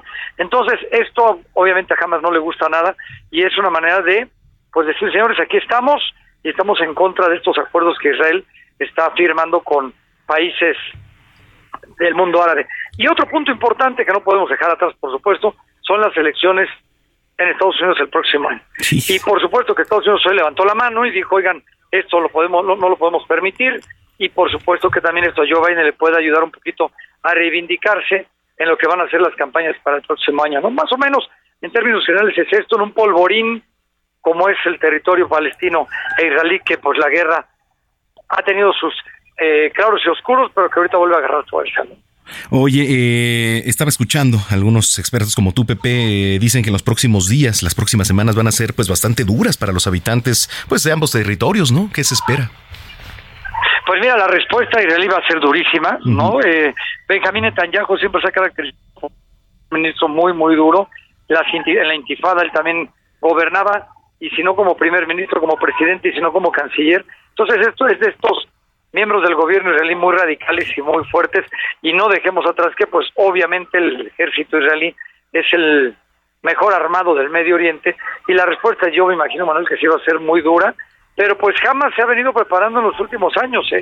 la intifada fue todavía a principios del, de este siglo y ha estado muy tranquilo ¿eh? pero en apariencia quiero suponer que todos estos años de una aparente paz pues, ha permitido que jamás se vaya poco a poco armando. ¿Cómo se arma jamás? No decir, oye, pero si está encerrado la franja de Gaza, está rodeada por buques de guerra en el mar, por soldados en tierra. Bueno, pues a través de las fronteras con Egipto, que son los que han ido proviendo a través de esa frontera de armas, no los egipcios, los países que apoyan a Hamas, entre ellos Irán, Siria, que son chiitas, igual que los Hamas, que como bien sabemos, la religión del Islam se divide en varias corrientes y entre están los chiitas y que son los que apoyan a la organización radical Hamas, que bueno, pues yo creo que la respuesta, Manuel, va a ser contundente, pero también yo creo que Hamas no está débil como en anteriores años que luchaban pues con poquitas armas, yo creo que están muy bien armados, ¿eh? Sí. Y puede ser, puede ponerse fea la cosa. Oye, finalmente, para entender un poquito Estados Unidos, ¿qué papel juega en todo, en todo esto? Pues como siempre apoyando a Israel, y como te decía yo, para Joe Biden le viene muy bien. Hay elecciones el próximo año y con los problemas que tiene internos, esto es una muy buena carta, pues en la respuesta que Israel pueda dar, sobre todo con pues toda la población israelí judía que está en Estados Unidos y que obviamente es un voto importante, ¿no? Y en estos años Joe Biden ha sido, pues en algunas, no quiero decir débil, pero muy diplomático en temas internacionales y realmente Estados Unidos durante la administración Biden no ha tenido un papel eh, sobresaliente en temas bélicos o en temas pues, de los que estamos acostumbrados con Estados Unidos, así que sí es una carta, ¿eh? importante con la que él puede jugar para el próximo año. Oye, Pepe, qué gusto platicar contigo. Si lo permites, estamos en comunicación y platícale a la gente que te viene escuchando a esta hora de la tarde dónde te puede seguir dónde te puede ver también, por supuesto, ahí en la tele. Estamos, bueno, como siempre, en hora 21, ahí en foro a las 9 de la noche los esperamos. Nuestras redes y nuestro portal es arroba JLA Noticias o el portal es jlanoticias.com y estamos a través de las estaciones de Grupo Milet en radio a las 3 de la tarde, así que pues los esperamos, ¿no? Como siempre. Bueno, te mando un abrazo, qué gusto y si lo permites estamos en contacto, Pepe. Como siempre, mi querido Manuel, te mando un abrazo muy fuerte y gracias. Gracias, gracias, es José Luis Arevalo. Abrazo, señor. Gran periodista y amigo, por supuesto. Son las 3 de la tarde ya con 43 minutos.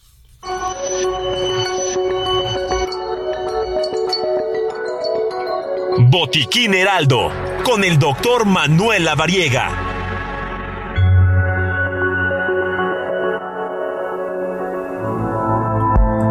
Bueno, a ver, ¿qué pasa con las chinches? Y dije chinches, ¿eh? Porque la UNAM, bueno, pues está de cabeza de repente, de un día a otro, ¡pum! Brotaron las chinches, pero para entender mejor qué es lo que pasa, tengo en la línea telefónica al doctor Manuel Lavariega, como siempre y como cada fin de semana, quien me da mucho gusto saludar. Tocayo, qué gusto. Mi querido amigo, el gusto es mío, es un honor estar aquí contigo y con todo el auditorio. Gracias. Oye, ¿cómo empezar a comprender el tema de las chinches? Y dije chinches. Pues mira, yo creo que aquí hay que especificar la chinche de cama, que es eh, como realmente tenemos que conocerla, pues tenemos que diferenciar que es un insecto del tamaño aproximado de una semilla de manzana, tiene este color café rojizo, no tiene alas, o sea, no vuelan, porque hay muchos mitos al respecto.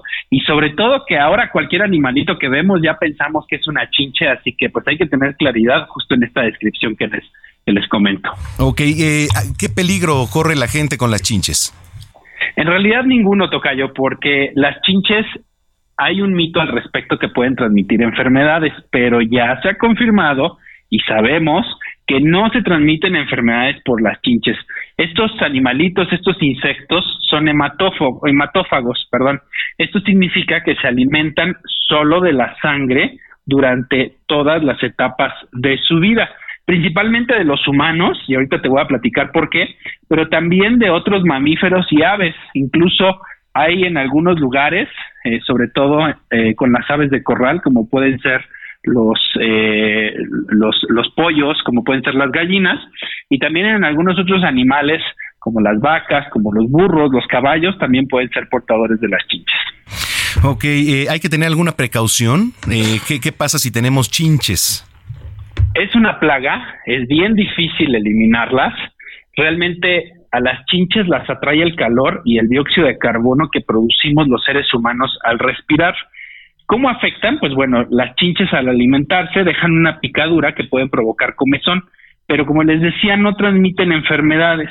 Las picaduras de las chinches generalmente tienen la característica de generar una mancha que se inflama, generan muchísima comezón tienden a estar dispuestas en forma de racimo o en una línea irregular. Rara vez algunas personas pueden presentar alguna reacción alérgica, la cual puede producir picazón intensa, también puede producir algún tipo de ampolla o también puede producir urticaria. Y siempre se encuentran, y esto es característico, se encuentran en materiales textiles y sobre todo en las orillas o en las costuras de los colchones o de los de los sillones y también pueden estar incluso en las tomas de los aparatos eléctricos. Son regularmente nocturnas, salen en la noche y bueno, pues hay que tener medidas de higiene siempre lavando la ropa, principalmente la ropa de la cama, también limpiar de manera regular las superficies, aspirar por lo menos una vez a la semana. Y bueno, en caso de plagas, pues es importante contactar a los expertos porque pues sí pueden complicarnos las noches, los días y la vida porque de verdad sí está bien complicado. Hay por ahí algunos casos en donde incluso se tiene que tirar el colchón a la basura porque no hay manera de exterminarlas y se reproducen rapidísimo. Oye, a reserva de escucharnos mañana, ¿dónde te puede seguir la gente para que si tiene dudas te consulte? Claro que sí, me pueden encontrar como DR La Variega Sarachaga en todas mis redes sociales y ahí estaremos muy atentos para responder cualquier duda. Oye, te mando un abrazo y nos escuchamos mañana, Tocayo. Claro que sí, un fuerte abrazo. Gracias, es el doctor Manuel Lavariega aquí en Zona de Noticias, uno de los líderes de la salud a nivel mundial. 3 de la tarde ya con 47 minutos. Sigue a Manuel Zamacona en Twitter e Instagram, arroba Zamacona al aire.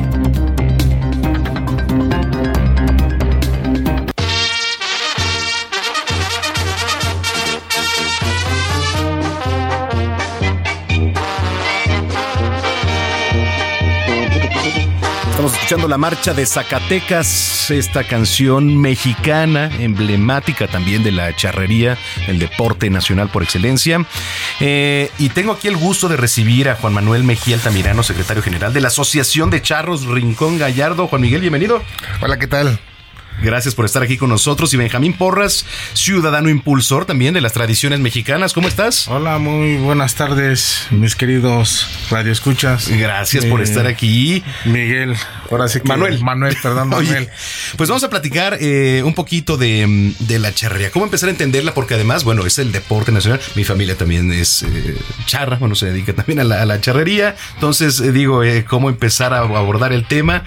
¿Cómo impulsar? Porque además eh, el impulso es necesario. No, fíjate que sí, yo creo que es lo más importante ahorita que eh, agradeciendo la, el espacio que nos regalas.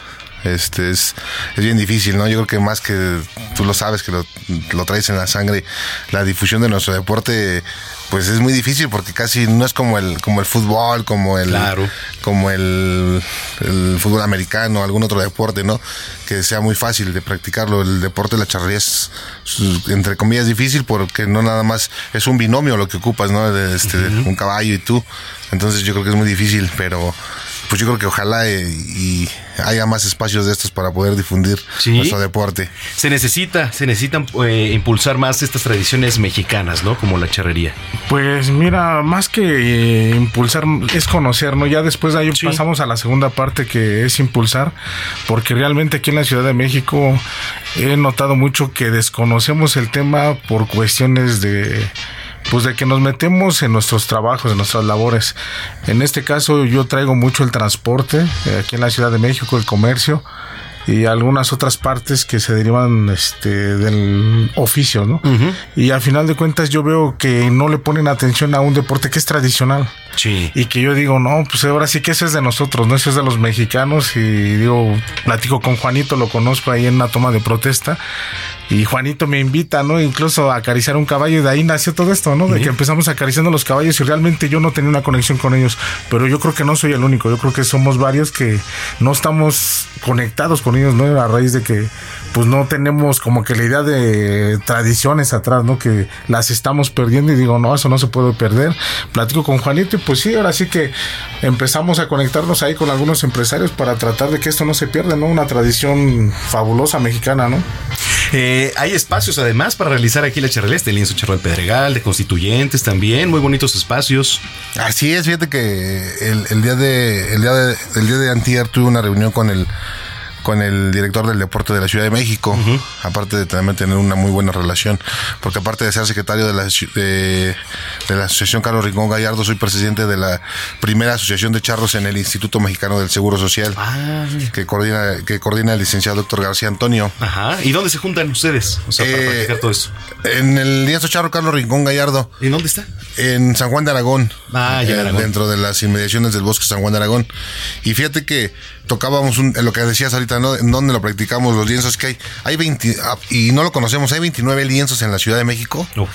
Este, 23 asociaciones en la Ciudad de México. Ajá. Y no tenemos, o sea, ese, ese conocimiento, no tenemos, este, creo que hay más, más, este, más lienzos charros que estadios de fútbol. y no lo practicamos. ¿Qué De hecho, proyectos ¿no?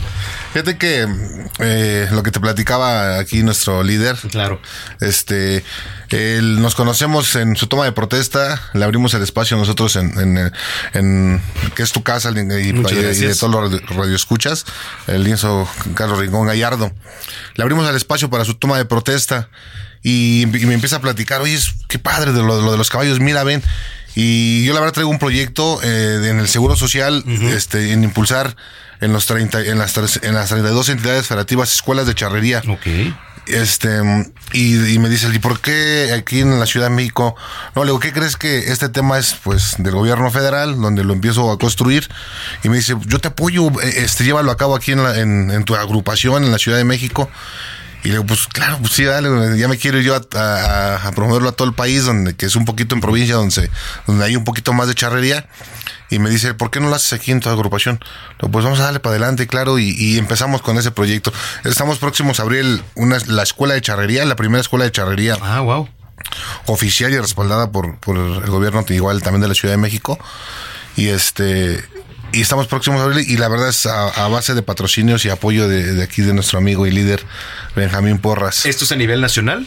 Eh, ahorita vamos a empezar a, Primero a nivel sí Ciudad de México. Pero la idea es No, sí, la idea es llevarlo sí más Ah, pues más cuenten cuenten con nosotros también para, para difundir y hacer contacto también con, con charros del país. No, pues muchísimas gracias por abrirnos la puerta primero que nada, ¿no? Y ahora sí que también nosotros allá te esperamos. Sí. Verás que cuando esté la inauguración de la escuela, que ya está próxima, Sí, que ya es. tengamos todo listo, ya casi está listo, pero ya Pues, la fecha ahí está rondando. Ah, hagamos algo primero allá en, en, Oaxaca, que ahorita me está mandando mensaje de mamá, pues eh, tener, ahí hay un lienzo que es el lienzo charro allá, el, la, la ex hacienda de la soledad, se llama, y este, pues se practica ya la charrería, les platico es mi familia, entonces pues hagamos algo padre ahí para que también se difunda. Sí, ahora sí que muchísimas gracias y ahora sí que en lo que nosotros podamos ahí ayudar al deporte mexicano, creemos lo que estamos listos. Ahora sí que mi sindicato está realmente apoyando el deporte mexicano porque yo desde mi líder vengo ahí con Guillermo Fragoso, que él sí es de y, y todo eso y realmente yo no me había conectado a pesar de que he estado mucho con él, uh -huh. muy pegado, ¿qué te crees? No había conectado con los caballos hasta que Juanito fue el que me llevó de la mano casi casi a estar con los caballos. Digo, no, pues sí, se, te conectas, ¿no? Sí, es por algo, supuesto que realmente los caballos dicen que el animal más cercano al hombre es el perro, pero es muy los noble, caballos, los caballos. No, los caballos también este, están muy se siente mucho eh, sí, su amor supuesto. hacia ellos y de ellos hacia nosotros el entendimiento. Eh. Oye, algo más, un mensaje para la gente que nos viene escuchando, por favor. Pues mira, primero que nada un saludo a tu mamá que dice son el estado de Oaxaca, un estado también de mucha cultura y tradición. Allá tenemos a nuestros compañeros charros de la cuenca de Papaloapan, Tlalistac, este, les mandamos un saludo. Y segundo, pues este, si alguien quisiera información, nos encuentra en nuestras redes sociales como Asociación de Charros Carlos Rincón Gallardo. Este, donde próximamente ahí vamos a subir toda la información para el tema de la escuelita. Uh -huh. Queremos difundirlo a toda la gente, que no sea exclu que no sea un, un, deporte que excluye, no, queremos abrirlo en general. Y pues un saludo a mi agrupación, un saludo a todo el gremio charro, a nuestro PUA, al licenciado Saúl Cortés, Muy este, a nuestro presidente de la federación, Toñote Salcedo. Pues ya nos vamos, ya nos vamos y qué gusto que hayan venido, de verdad, muchas gracias. No, muchas gracias, ahora sí que ahí estamos a lo que se requiere y impulsando el deporte, ¿eh? ahora sí que vamos a estar apoyando a la bueno. gente, aunque no tenga sus caballos, ahí estamos. Nos vamos, soy Manuel Zamacona, nos escuchamos mañana, pásela bien.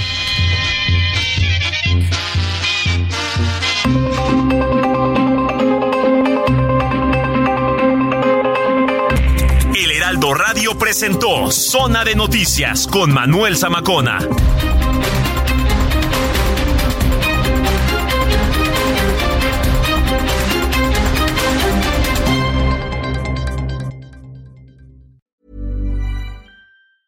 If you thought the only way to get a more defined jawline with natural looking results was through surgery, think again. Juvederm Volux XC is a non surgical injectable gel filler that improves moderate to severe loss of jawline definition and can help you achieve natural looking results with little downtime. Even better, this improved definition lasts up to one year with optimal treatment. No maintenance required. Improve jawline definition for a smooth, sculpted look with Juvederm Volux XC. For important safety information and to find a licensed specialist, visit juvederm.com. That's J U V E D E R M.com. Not for people with severe allergic reactions, allergies to lidocaine, or the proteins used in Juvederm. Common side effects include injection site redness, swelling, pain, tenderness, firmness, lumps, bumps, bruising, discoloration, or itching. There's a risk of unintentional injection into a blood vessel, which can cause vision abnormalities, blindness, stroke, temporary scabs, or scarring. Talk to a licensed specialist to find out if it's right for you.